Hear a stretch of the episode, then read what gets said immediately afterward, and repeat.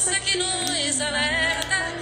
Uma mulher que Com essa música linda, Da Elis. a gente começa o nosso 11 primeiro Primeiro episódio. episódio? Muito Meu bem. Deus. E esse 11 primeiro episódio é pra gente iniciar o mês de março. Que mês importante Que mês né, importante? Mês- eu sou Liane! Eu sou a Cecília. Eu sou a Ali. E temos uma convidada especial hoje, a Isilda. Diz oi, Isilda. Oi, eu sou Isilda e aceitei esse convite lindo para falar sobre mulheres. Isso! bom. Março é. Tem o dia, né? 8, Dia Internacional da Mulher. É um dia importante ah, no mundo todo, onde a gente mobiliza mais ainda, né? Porque é o ano todo, né? O ano Exatamente. todo é o ano- é- é- são mulheres, né? Mas pra gente poder ah, falar um pouquinho mais, um pouquinho melhor, e a Isilda tem muita propriedade e muita vivências, ações, ah, que por isso a gente traz ela aqui. Então nos conta um pouquinho, Isilda, aí do o que, que tu quer contar de ti, mulher poderosa e maravilhosa. Então vamos lá. Te apresenta primeiro. Então, já que me disseram que sou poderosa, vamos falar. É, isso aí. Então, eu sou Isilda, eu sou psicóloga, eu sou da cidade de Santos, sou uma mulher negra que vim para o Rio Grande do Sul faz mais ou menos 18 anos. E aqui eu descobri que eu não podia falar porque eu era mulher paulista. Eu não podia trabalhar porque eu era negra. E nem podia pensar e emitir nenhuma opinião por ser psicóloga que estudou não psicanálise, olha só. Ainda tem isso. Ainda tem isso. Tem. E aí eu fiquei com muita, muita vontade de entender esse desafio. De fazer tudo isso que não deixava eu fazer. É, exato. Como é que é? Não posso? Deixa que eu faço. Isso aí. E a gente foi descobrindo algumas coisas. E aí a minha primeira pergunta foi: o que é apoderar e o que é ter empoderamento? E aí eu descobri que primeiro eu precisava me apoderar de mim, de minhas necessidades, dos meus direitos, depois dos meus deveres. Que sempre disseram que eu tinha que fazer, mas nunca eu podia. Agora eu posso. Que lindo, gente. Esse vai ser o nível do negócio. Ai, ai, ai. Que interessante esse, esse jogo, né, do apoderar e empoderar, né? Sim. Acho que aqui na Estalo a gente fala muito sobre autoconhecimento, Sim. de várias formas. Ah, e a gente sempre tem muita mulher aqui na Estalo. Muita mulher, se não... 99%. 99,8%. Muita mulher aqui. E eu acho que tem essa busca né, É. constante. Em qualquer lugar que você vai, onde a gente vai discutir aprendizado e ter conhecimento, Alessandra, sempre tem o maior número de mulheres. Ai, ah, tem mais mulher no mundo. Não, é porque a mulher realmente tem essa necessidade de descobrir tudo aquilo que dizem que ela não pode. Ela só pode ser mãe, ela só pode ser casada, ela não pode ter é, nenhuma outra situação que não foi protocolado desde que ela nasceu. E na realidade não, a gente pode sim descobrir outras coisas. Então a gente tem mulheres que trabalham como bombeiras, a gente tem mulheres que trabalham como manicures, mas que fazem depilação de homens que não podia, né? Então o que, que acontece? Não, a gente tem esse direito. Eu com 62 anos descobri que o meu cabelo branco me fez ficar mais jovem e eu sou muito mais assediada com os meus cabelos brancos. Se eu souber, se eu soubesse disso antes, eu já tinha parado de tingir os cabelos e gastar dinheiro, né? Mas porque me dizia que só os homens ficavam bonitos grisalhos, as mulheres não. As mulheres tinham a aparência de estarem relaxadas. Olha só. Era desleixo, né? Ter os cabelos brancos. E eu arrisquei. Eu vi uma foto de uma amiga no Face um dia e ela tirou assim uma foto só dos cabelos. Eu falei, é isso. Não vou mais tingir os cabelos. E olha que descoberta, parece tão insignificante, mas tão importante, pelo menos para minha vida. Né? É, eu sou filha única, filha de nordestinos, e meu pai dizia sempre para mim: você entre pela porta da frente e saia sempre pela porta da frente. Isso eu trago até hoje, porque as pessoas, quando me disseram por ser paulista, eu não poderia falar o que eu pensava, e não poderia trabalhar no Rio Grande do Sul onde eu queria, eu provei sendo palestrante da Assembleia Legislativa do Rio Grande do Sul. Pega essa! Aí, expressão aqui no sul que é dale. dale! Então, E, é- e aí a gente pensa assim, né? é, por que vai cutucar a onça mesmo com vara curta. Então a gente tem que ter calma, a gente tem que pensar, buscar caminhos, sem afrontamento e a gente chega. Mas aí, sabe, meninas, eu fico pensando numa coisa: será que as meninas que estão vindo lá atrás de mim, as meninas que têm idade de serem minhas netas e bisnetas, será que elas vão chegar aonde eu cheguei? Será que a gente está dando esse espaço para essas meninas com tanta, tantas situações que têm acontecido? É verdade. Né? Eu acho que de repente a gente poderia se unir mais, dar mais as mãos, abrir espaços, nem que sejam pequenos. Se você consegue atingir duas, três pessoas, essas pessoas se multiplicam em dez e a gente consegue melhorar essa relação afetiva, social e mental que nós estamos vivendo. Eu, agora me chamou a atenção quando tu falou assim, ó, meu pai dizia, entra, eh, entra pela porta da frente, sai pela porta da frente. E aqui a gente não vai ficar falando do homem, da mulher, não é a ideia da, da- das diferenças, porque a gente justamente está dizendo o contrário, né? Não, da- não tem diferença em vários sentidos, mas a importância que isso te deu para te empoderar daí, Sim, né? sim. Ah, dessa busca e desses espaços que às vezes a gente, a- essas meninas que a gente tá falando não tem em casa. Não tem em casa. Esse, esse olhar, né? Exatamente. São, são pais ah, que podam, que machucam, que pode ser pela palavra ou por fisicamente, né? Sim. E aí a gente pode estender um monte de fala aqui. Ah, e uma mãe muitas vezes omissa, né? Que não ah, Que diz que pode e que medo, vai por né? medo, né? Ou ah, filha, eu fiz, eu não, não consegui, não pude isso, mas tu pode. Exatamente. É, Essas falas, esses discursos dentro de casa, às vezes são muito importantes pra poder ir pra fora e conseguir É. tudo isso, né? Posso falar um pouquinho assim da, da minha experiência, né? Eu tenho uma filha mulher, né? A Laura tem seis anos.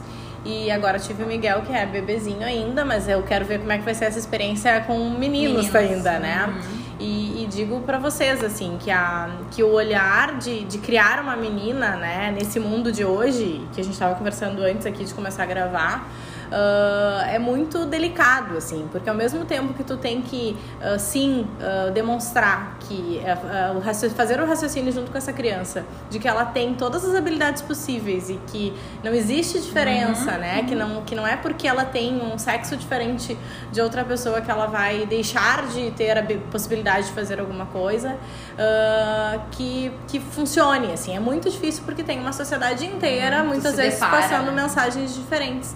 E volta e meia em casa, assim, a Laura me pergunta, ai mãe, ah, mas eu posso pintar a unha do papai? Já aconteceu isso, assim, em casa, né? E o meu marido, brincando com ela, deixa ela pintar as unhas, né? E aí a gente dá risada e ela pinta as unhas.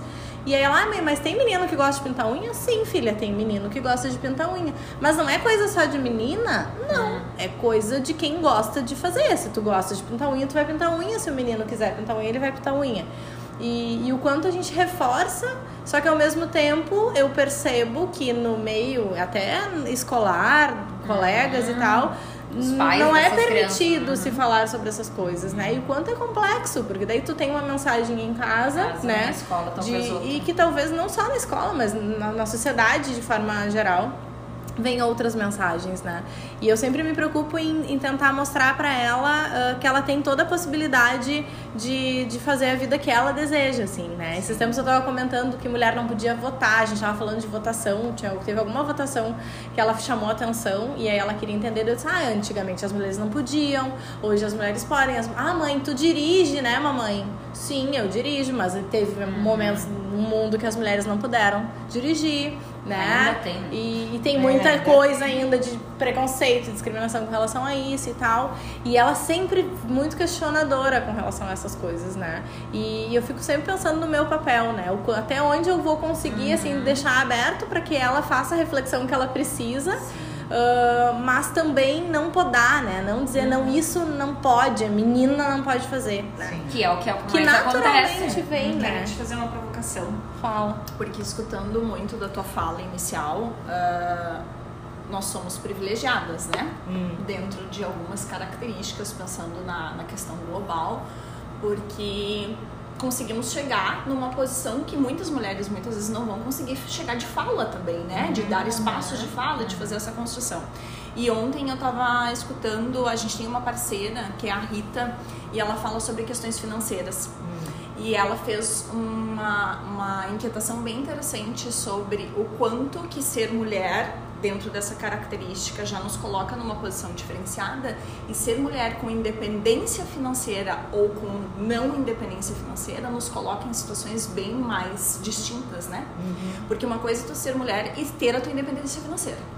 É, E conseguir te das posicionar coisas. sobre. Sim. E outra coisa é tu ser mulher e depender financeiramente Sim. de qualquer outra pessoa e pegando ainda um papel masculino, ainda isso fica potencializado, né? Então eu queria discutir nesse sentido. É, você tem razão. A gente, a gente também protocolou que a mulher só tem mais facilidade de êxito se ela tiver uma independência financeira. Entretanto, se você colocar um homem e uma mulher desempregados, a mulher vai fazer faxina. E esse homem fica lamentando esse desemprego. Só que essa mulher vai fazer faxina, ela ganha um valor X por dia, por quinzena ou por mês, mas ela leva isso para o marido desempregado. E ela não vê isso como autonomia. Porque a gente está realmente num processo em que a gente precisa ter, ser melhor em tudo. Eu tenho que ser melhor namorada, melhor amante, melhor mãe, melhor vizinha, melhor isso. E ainda melhor profissional para ganhar melhor que o meu marido. Ou melhor que o meu companheiro. E que na realidade, como bem sabes, você vai às vezes num banco, se você fizer uma avaliação entre dois gerentes, um homem e uma mulher, a mulher ainda está ganhando menos. Sim, sim. Então, essa, esse, esse desequilíbrio né, de direitos e deveres, ele é visível em todas as esferas, ele é visível em todas as esferas, no sentido em que a gente precisa informar, discutir e volta a usar a palavrinha de apoderar. Porque eu conheço pessoas, eu tive uma experiência fantástica com uma, uma manicure amiga da cidade no qual eu fui criada. Ela, durante 16 anos, foi minha manicure, 16 anos, ela fazia as unhas de manhã até a noite, criou um filho em direito e outro em, fisio- em fisioterapia. Não tinha vergonha de ser manicure. Hoje, algumas meninas pensam, não, mas eu só posso fazer uma faculdade ou casar com uma pessoa rica. Tem vergonha de ser faxineira. Não diz que é faxineira. E as nossas mães lá atrás eram lavadeiras, faxineiras, passadeiras, A né? gente conseguiu uma ascensão profissional Conseguia. com muita luta. Com muita luta. Só que não era valorizado, porque a gente falava, a dona Maria, a dona Maria é passadeira. E a dona Maria Passadeira ganhava tão bem para cuidar dos seus filhos e muitas vezes de alimentos, roupa, estudo. E nunca foi valorizado que a dona Maria era passadeira. Né? Hoje a gente às vezes coloca assim, não, mas ela veio, a a- aquela menina estudou o Enem, barará, barará, lá na, né?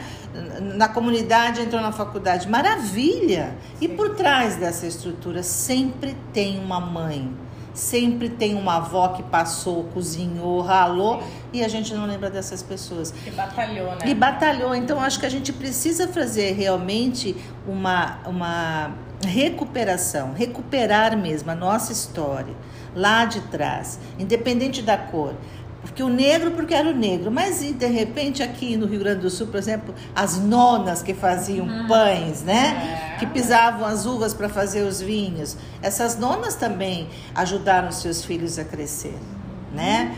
Tanto verdade. financeira como em outros E é sentidos, né? bem, eu acho, essa perspectiva, né? É, é, é colocar. A gente falou no início aqui, né, sobre a questão do quanto que as mulheres estão procurando autoconhecimento. Sim. A Alessandra trouxe o nosso público em relação a isso.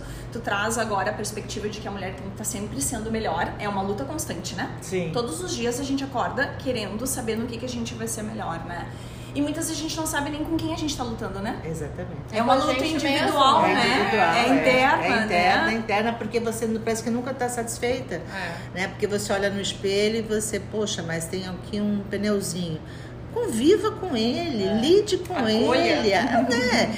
Mas olha, dê carinho a esse pneuzinho. Tem uma coisa também que me chama muita atenção, assim, conversando com a colega que agora tem a Laura e o Miguel. Eu sempre digo nas minhas palestras que quem cuida dos homens são mulheres. Quem cria homens são mulheres. Então, esses homens agressores tiveram mulheres em sua vida antes de agredir outras mulheres. Então, a gente precisa ter muito cuidado. Aí é uma posição muito minha. Né, assim, às vezes eu vejo assim a mãe falar, ah, mas o meu príncipe, príncipe de qual reinado? Querida. Que reinado que teu filho tem, minha amiga?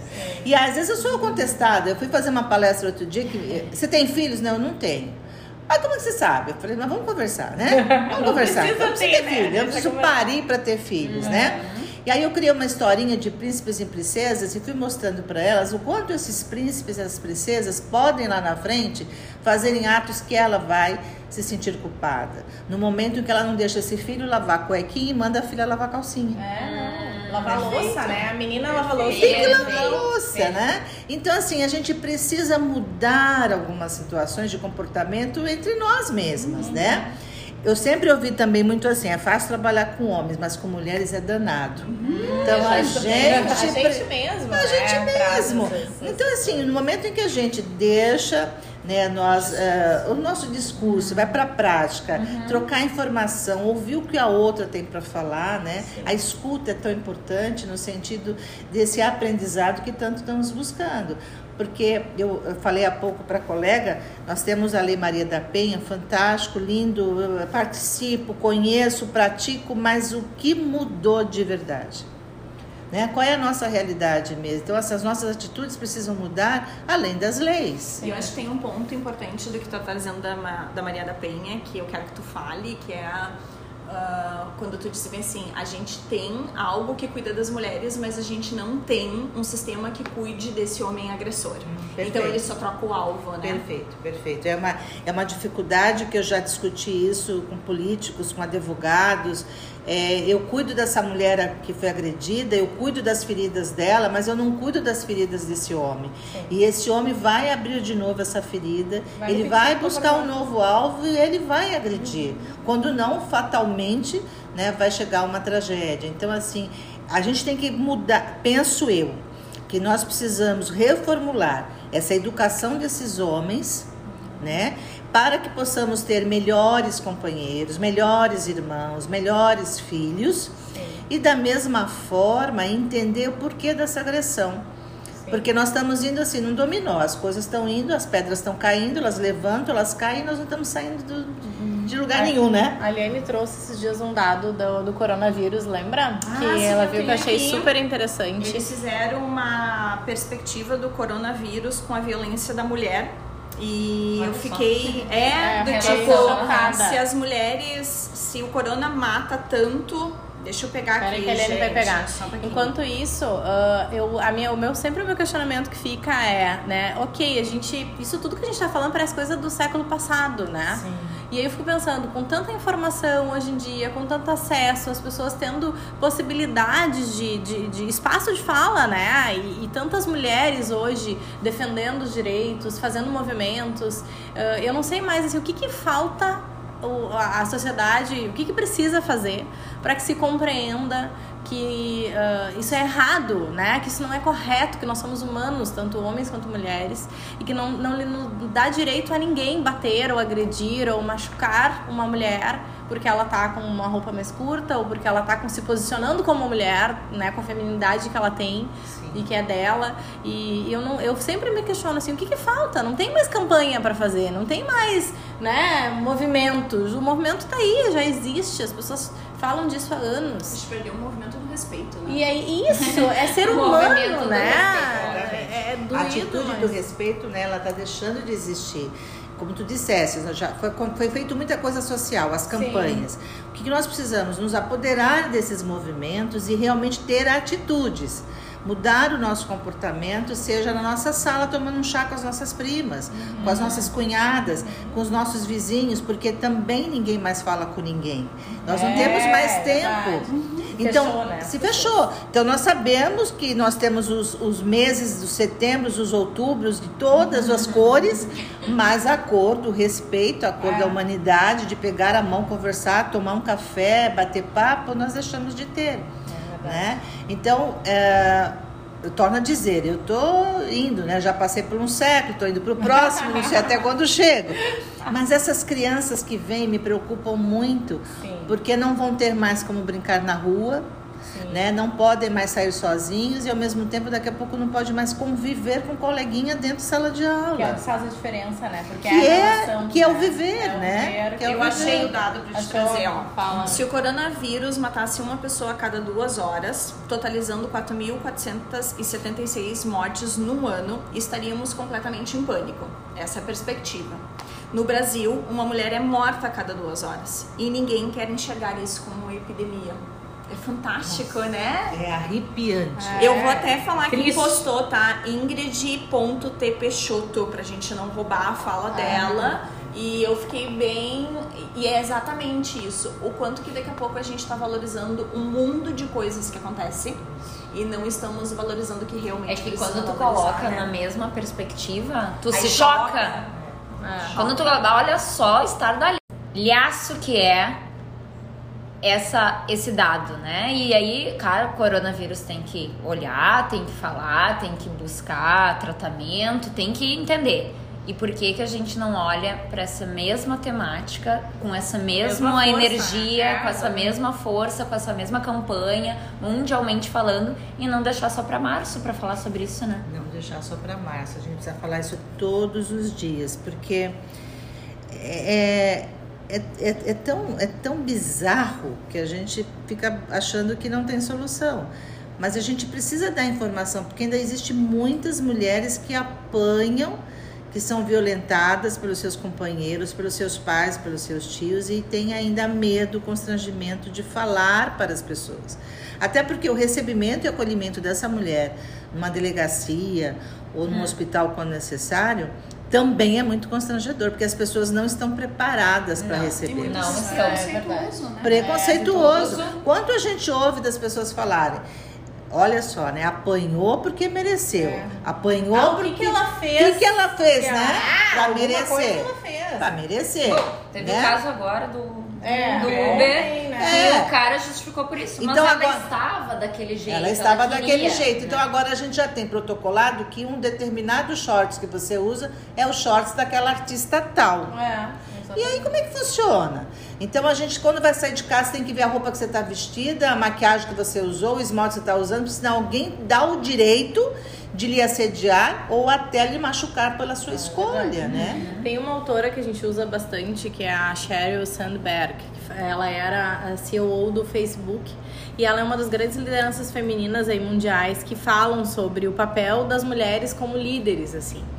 E, é, e um, um passo que ela coloca como importante é a mulher ah, de verdade sentar-se à mesa, né? Ela usa assim, sente-se à mesa, ela usa esse termo, né?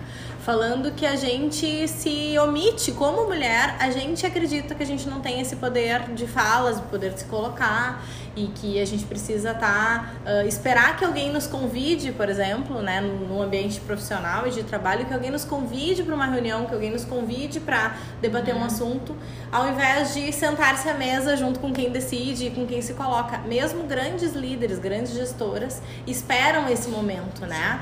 Ah, não se colocam como participantes. E normalmente é um homem que está à frente, né? E que a gente precisa então passar por esse movimento para ganhar esse espaço. Assim, a Cheryl Tra tem um livro que é Faça Acontecer. Ah, indico que vocês olhem. Tem vários, várias questões relacionadas ao, ao momento ah, feminino, assim, nas questões de liderança, né? E, e ela acredita muito que essa, esse movimento que a gente faz de sempre estudar, de estar sempre buscando, de a mulher tá sempre, não para, nunca, ela justifica que na verdade é muito triste tudo isso. Porque a gente tem que estar provando algo que na verdade um homem não. Um homem faz lá, termina a sua faculdade, faz uma pós-graduação, ah, eu tô pronto, estou eh, feito e acabou. A E mulher não, né? tem tá a- sempre correndo Tem atrás. agora uma frase que tu falando da história de sentar-se à mesa, que me veio muito na cabeça, que é a história da gente pedir menos com licença e mais desculpa. E talvez é dessa forma que esse o enfrentamento que tu fala assim, não precisa ser agressivo, não precisa ser batido, né? né? Mas é ah, pede menos licença, É, né? Ai, desculpa ai, tô desculpa, olha só, deixa eu falar aqui.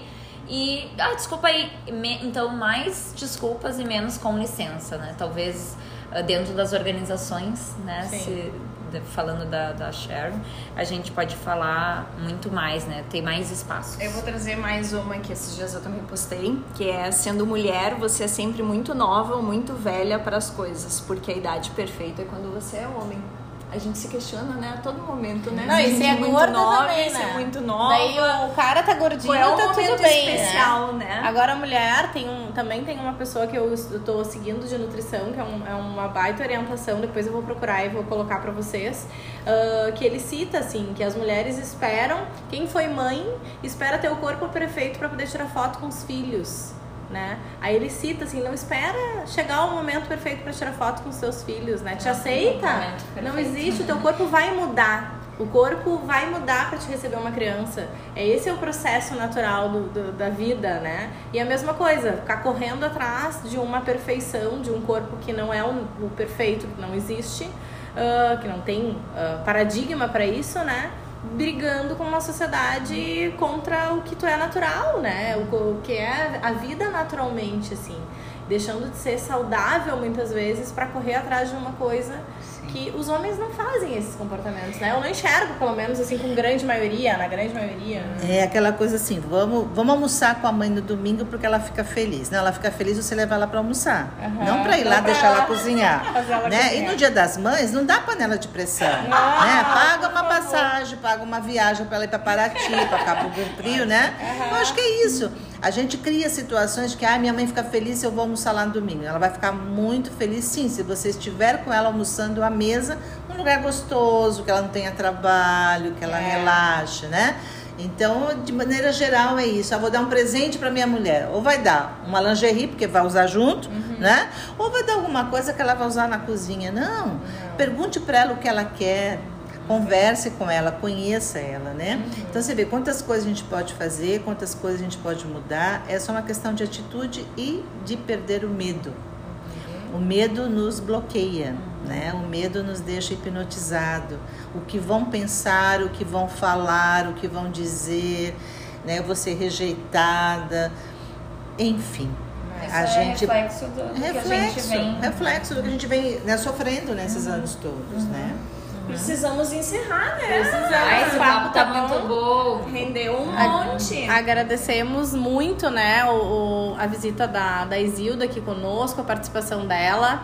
A gente vai fazer alguns trabalhos em parceria, então daqui a uns tempos a gente vai estar divulgando, né? Fiquem ligados. Ah, fiquem ligados, exatamente. E, e vamos lá, esse mês de março vai ser intenso aí de, de assuntos relacionados às mulheres. A gente vai voltar nos próximos podcasts falando disso também, com vários olhares. Quer fazer uma última fala, Isilda? assim, É. pra encerrar? Assim, sobre o Deixar tema? Um, um recado, deixar uma recado. mensagem. Como tu fecharia este nosso encontro de mulheres para mulheres? Como é que eu fecharia esse encontro? Não vamos fechar o encontro, né? Vamos deixá-lo aberto para que vocês conversem conosco, tragam ideias, tragam posições, dúvidas que a gente vai retornando, a gente vai abrindo mais esse espaço, né? A gente quer ouvi-las também. O que está acontecendo no mundo que a gente não está percebendo? Essa é a nossa visão, muito dentro dos nossos conceitos também.